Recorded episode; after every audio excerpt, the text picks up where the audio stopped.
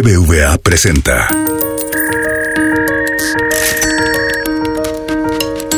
Peras y manzanas con Valeria Moy. Transacción exitosa. El podcast donde la economía cuenta.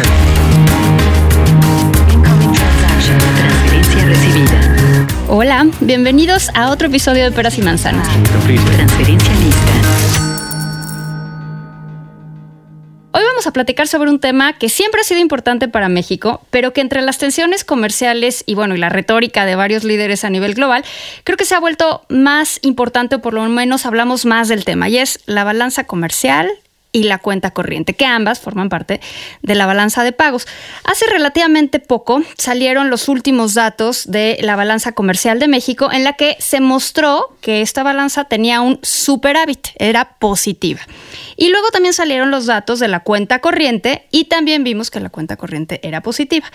Antes de platicar con más detalle de la balanza y de la cuenta corriente, quiero darle la bienvenida a mis invitados. Hoy son Luis de la Calle, que ustedes ya conocen, director general y socio fundador de La Calle Madrazo y Mancera, CMM, y Juan Carlos Moreno Brid, por reclamación popular, que me pidieron que invitara, y aquí me acompaña, quien es profesor titular de la Facultad de Economía de la UNAM. Bienvenidos ambos, muchísimas gracias por estar aquí. Muchas gracias. Encantados. Valeria. A Mucho ver, gusto. Luis, empecemos. ¿Qué es la balanza comercial? Antes de cuenta corriente, antes de balanza de pagos, antes de nada, ¿qué es la balanza comercial? La balanza comercial es producto de la posibilidad de intercambio. Eh, una familia, una empresa, un país, un planeta que no intercambia Un planeta. estaría en autarquía y por lo tanto no tendría eh, balanza comercial. La balanza comercial, su existencia, ya sea déficit o superávit, es sintomático de una economía que intercambia y que por lo tanto tiene más posibilidades de encontrar un nivel de bienestar más alto. Por el solo hecho de intercambiar, te beneficias, eh, acabas consumiendo más de lo que podrías consumir si no tuvieras intercambio en autarquía. Entonces, más y más variedad, quizás. más y más variedad y de mejor calidad, pero aunque fuera, digamos, lo mismo, nada más por el hecho de, de- de comerciar, te da una posibilidad más amplia de intercambio que si te sujetaras solamente a lo que tú produjeras en autarquía, ¿no? Entonces, la balanza comercial es una relación del comercio que tienes con otras economías. Es, digamos, eh, la balanza comercial existe eh, bajo dos características. Una es que tengas intercambio, o sea, que no estés en autarquía, y dos, que se utilice un medio de pago que, acu- que acumule valor. Eso da origen a la balanza comercial y a la cuenta de capital. Si fuera puro trueque, no tendrías, eh, la balanza comercial siempre estaría en equilibrio y, no habría un excedente ni un faltante. O sea, no habría ni déficit ni superávit. O sea, el déficit y el superávit surgen, del, uno, del intercambio y dos, de que se utiliza un medio tercero a los bienes que se intercambian que puede eh, acumular valor, ¿no? En este caso, por ejemplo, mm, el- billetes, monedas, dólares o oro u otra u otro medio de, pago que te permite tener, digamos, un desbalance.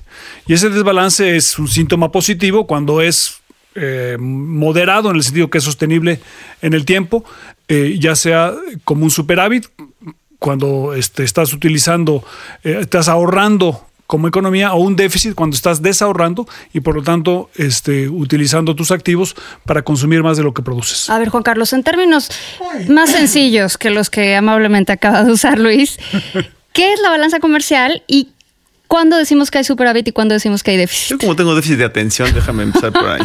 Este, lo que dijo Luis tiene toda la razón, pero si lo puedo poner como en aritmética ya de primaria, a lo mejor es el auditorio que dice que venga yo. No Tengo es cierto, los de claro que no. Ojo, pues ¿por qué no? Oye, la primaria es una maravilla, de hecho. Este, el la balanza comercial es la resta de exportaciones e importaciones. Exportaciones es lo que vendemos de bienes y servicios al extranjero o al otro planeta. ¿Incluye supongamos. servicios?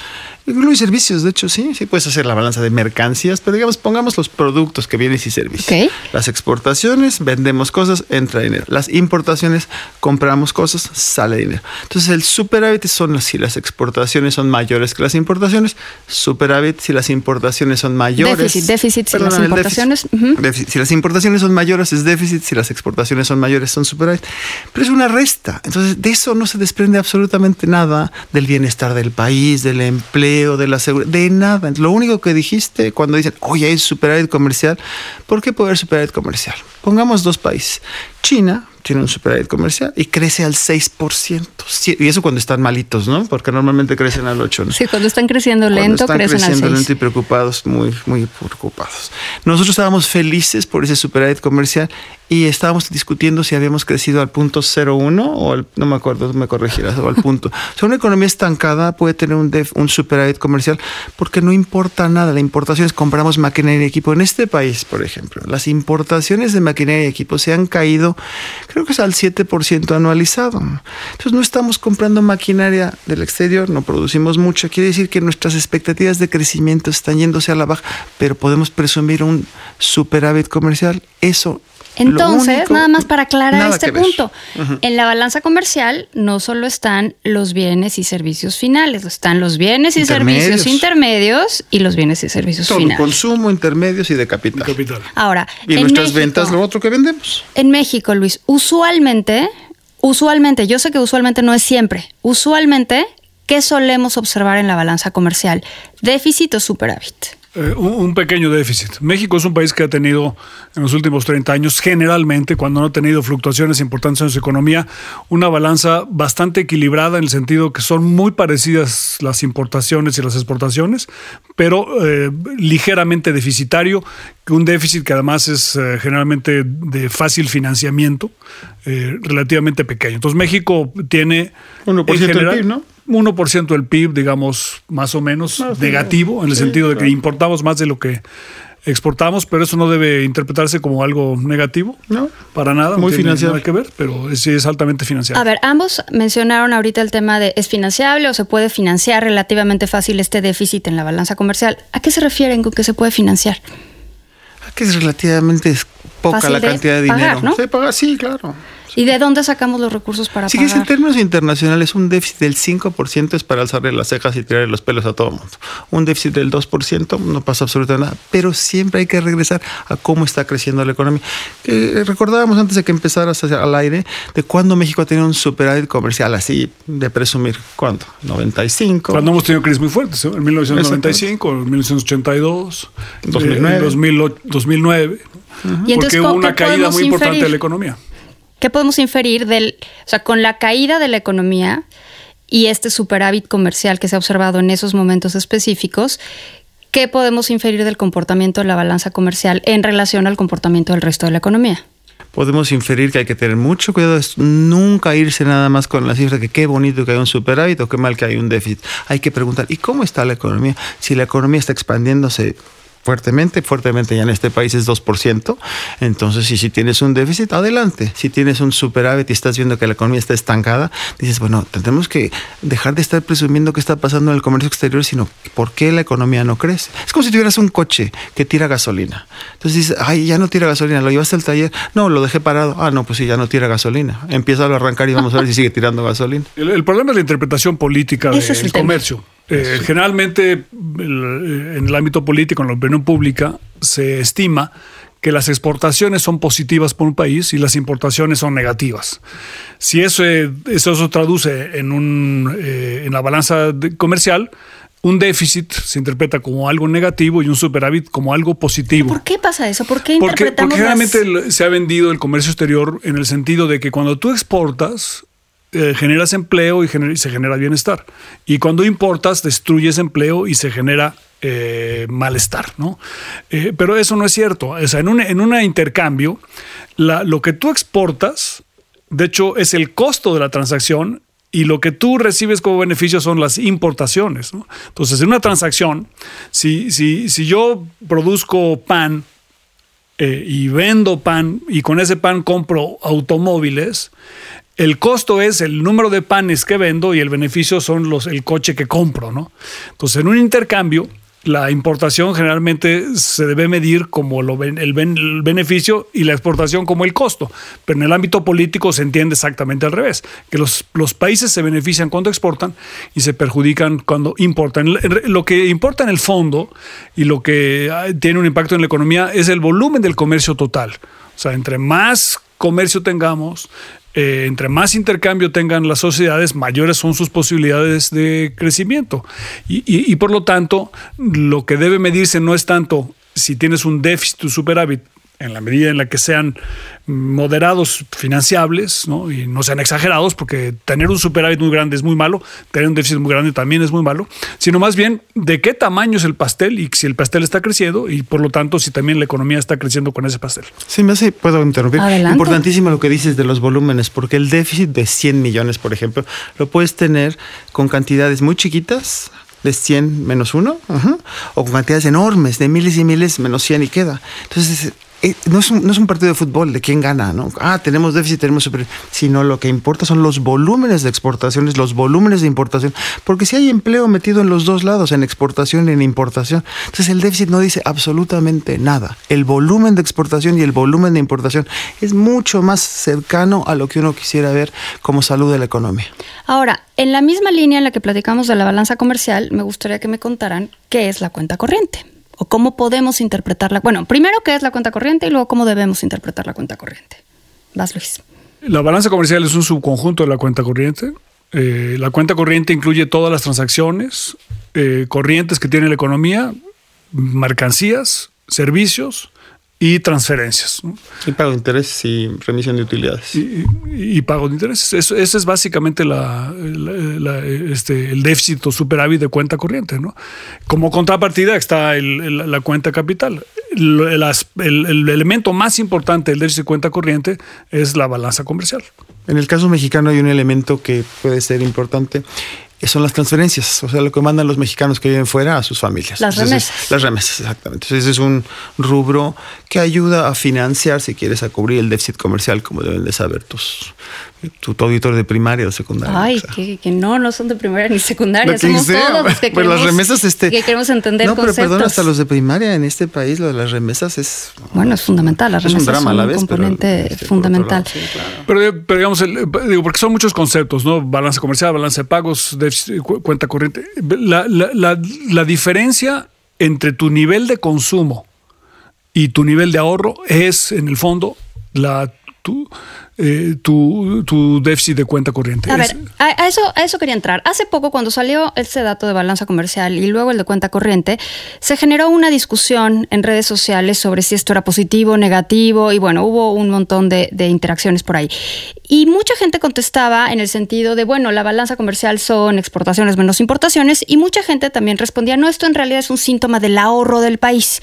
Entonces, creo que la parte de exportaciones menos importaciones ya nos quedó más clara, pero me gustaría, Luis, que enfatizaras esta parte del ahorro. O sea, ¿por qué la balanza comercial o la cuenta corriente hablan del ahorro de un país? porque con- contablemente son sinónimos. Eh, en la medida en la que tú tienes un gasto, en, puede ser en bienes de consumo, en bienes de inversión u otros, que es, so- que es superior a tu ingreso, vas a tener un déficit de cuenta corriente.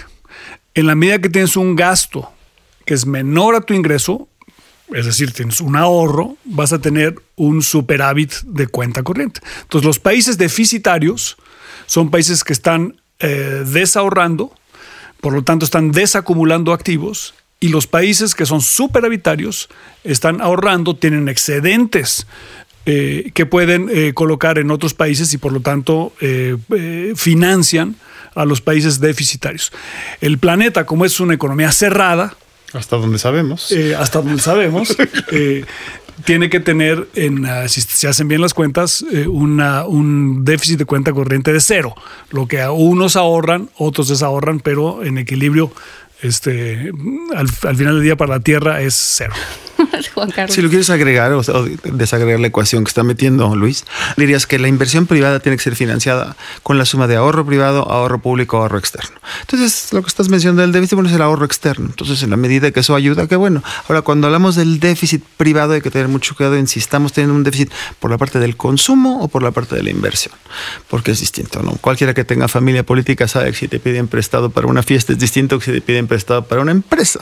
Luego descubres que pueden parecerse demasiado. Sí, luego se parecen, ¿no? Se parecen, ¿verdad? Entonces, en ese sentido, esos déficits hay que tener mucho cuidado. Si es para invertir, perfecto. Y regreso al punto inicial de la conversación, tener ese déficit comercial, ese superávit comercial, cuando se están cayendo las importaciones de bienes de capital, es de terror. Dirías, oye, yo prefiero un déficit, pero importemos capital. Algo está pasando en la inversión en el país. A tu auditorio decirle, por favor, cuando oigan una cifra de superávit o déficit comercial, pregunten, ¿y qué pasa con la economía? ¿Está creciendo la economía? ¿Qué le pasa a la inversión? ¿Qué le pasa al empleo? No sé qué nada más. eh, No es un partido de fútbol déficit, perdimos, superávit, ganamos. No es, no es fútbol. En este Ahora, país el fútbol no nos va bien tampoco. Me mandaste unas gráficas que yo sé que los que están escuchando esto no pueden ver las gráficas, pero las describo un poquito. Eh, lo único que, que es es las exportaciones y las importaciones de mercancías, cada uno por su cuenta. Y vemos cómo eh, ambos tienen una tendencia creciente, en términos generales van creciendo a lo largo del tiempo, pero en fechas más recientes, en particular en este último trimestre, lo que vemos es que las exportaciones crecen y las importaciones se caen de forma importante. Y eso es justo lo que quería que nos explicaras. ¿Por qué se están cayendo tanto las importaciones? Las importaciones las necesitamos cuando, cuando la economía está creciendo. Las importaciones de bienes de consumo o bienes de ¿Pero inversión. por qué dices las necesitamos? ¿Las importaciones las necesitamos? Pues sí, la verdad que sí, porque esta historia, como bien narraba Luis, de que las importaciones son malas, nuestras exportaciones, por ejemplo, están hechas de gran cantidad de importaciones. Entonces ahí, punto número uno. Punto número dos, nuestros países, lo que llaman economías emergentes, se caracterizan por tener una industria de bienes de capital muy mala, muy pobre. No producimos máquinas para producir máquinas. Entonces, si queremos crecer, tenemos que estar importando maquinaria. traer las máquinas. La verdad que sí, la máquina más moderna viene fuera, etcétera, suma y sigue.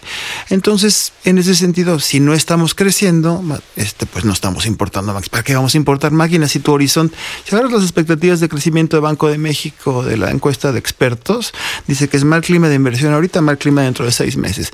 La inversión privada lleva tres o seis, cinco trimestres cayéndose, la pública no sé cuántos.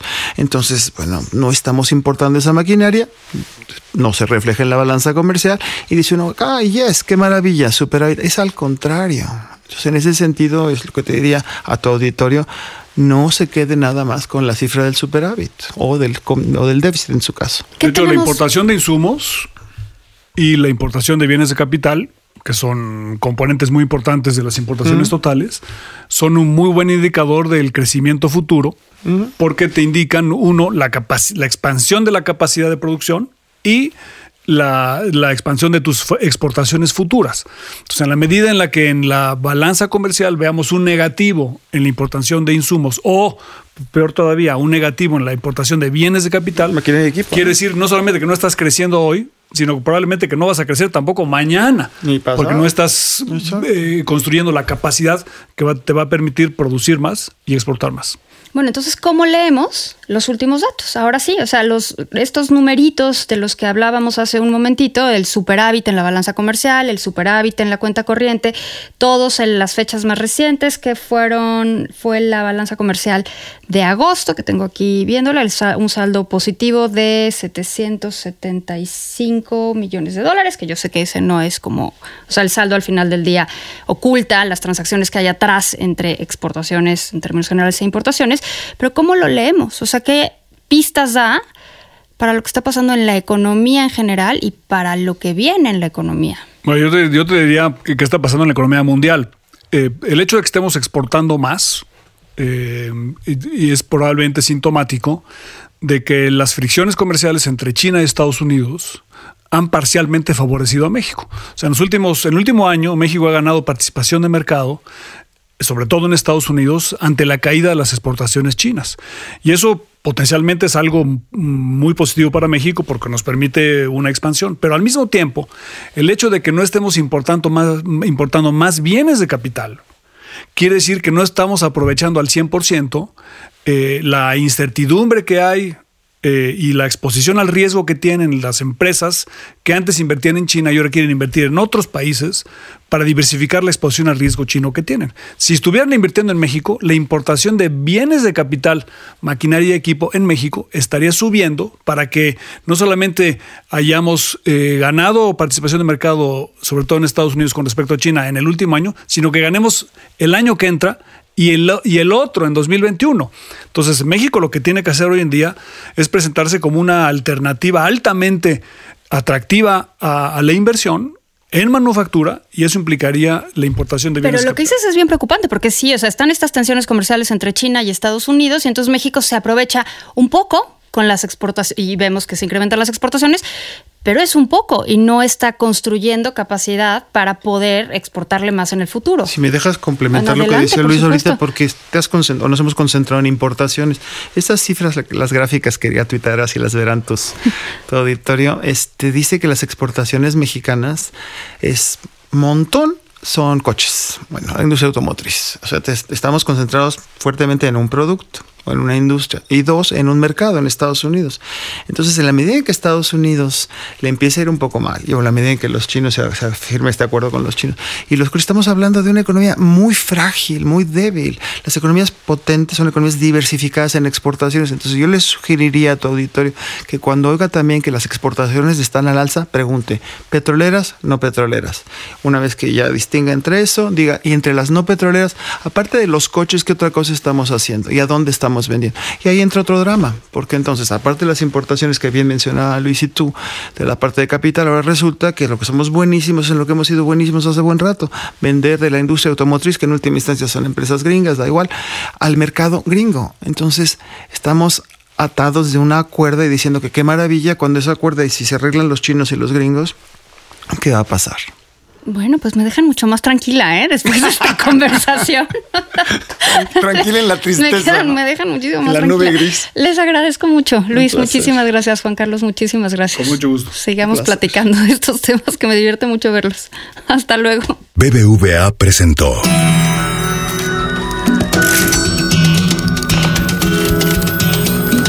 Peras y manzanas con Valeria Moy. Dirección y conducción del programa Valeria Moy. Producción, diseño sonoro y mezcla BHD Estudios Ciudad de México. Peras y manzanas pueden encontrarlo en Google Play, iTunes, nuestra aplicación así como suena, en la página así como suena.mx y en Spotify.